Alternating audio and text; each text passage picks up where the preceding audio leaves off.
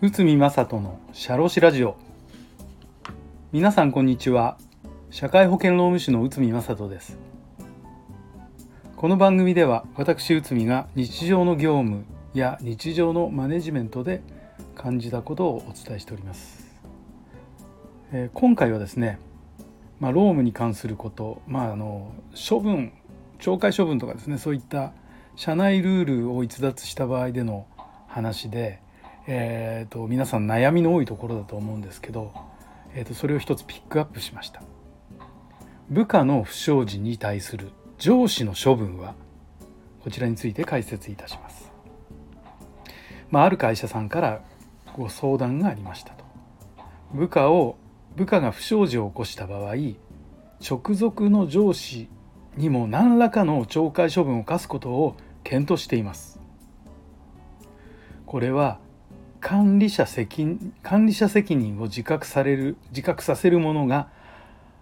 えー、自覚させるものが目的ということなんですけど部下の処分よりも軽くすべきか重くすべきかなど考え方について教えてください。また部下が重要な企業秘密を漏らして懲戒解雇になるこの上司も合わせてまあ解雇しても問題ないでしょうか、まあ、こういったですね、えー、とお話がありました、まあ、最初に結論をお話しますが部下が不祥事を起こした場合上司に懲戒処分を課すことは可能です。ただしこれは就業規則等に定めがあることが前提となっております。逆に言うと明確にこういったルールの記載がなければ上司の処分はできません。じゃあ、まあ、一例として就業規則の条文ちょっと読み上げますけど制裁の自由。従業員が次の覚悟のいずれかに該当する時は上場に応じて訓戒検責言及出勤停止または降格降職とする、まあ、いくつかの条文がありまして部下に対して必要な指示注意指導を怠った時部下の懲戒に該当する行為に対し監督責任がある時。まあこういった、えーと、とルールを作られている会社さん多いかと思います。そして上司の責任というとして懲戒処分を行う場合は管理管理者として監督指導義務の不履行があったか。規律違反の程度はどのレベルか。あとは会社にこういった前例があるかどうかということがポイントとなります。また通常の場合は上司の処分よりも部下の処分の方が重くなるということですしかし部下の行為が重大な違反で会社に大きな損害をもたらす場合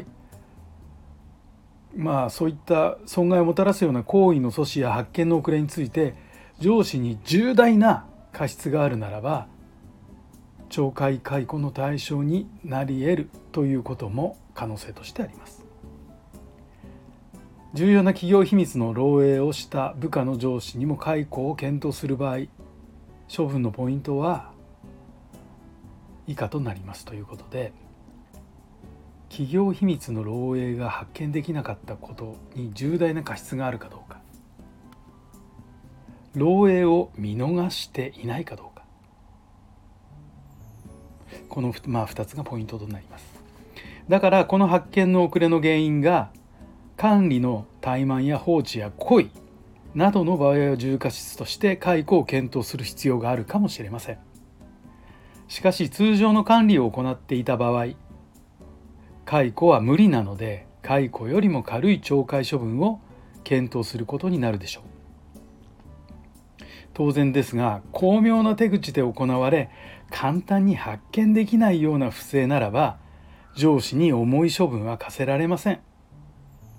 ただしこういう時でも検責や言及という処分は、えー、相当かもしれません。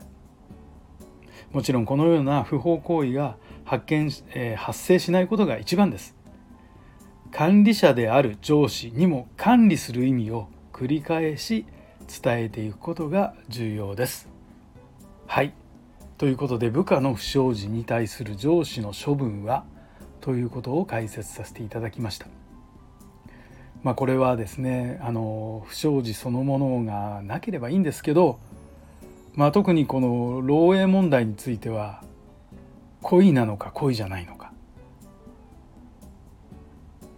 その辺がポイントになるような気がいたします。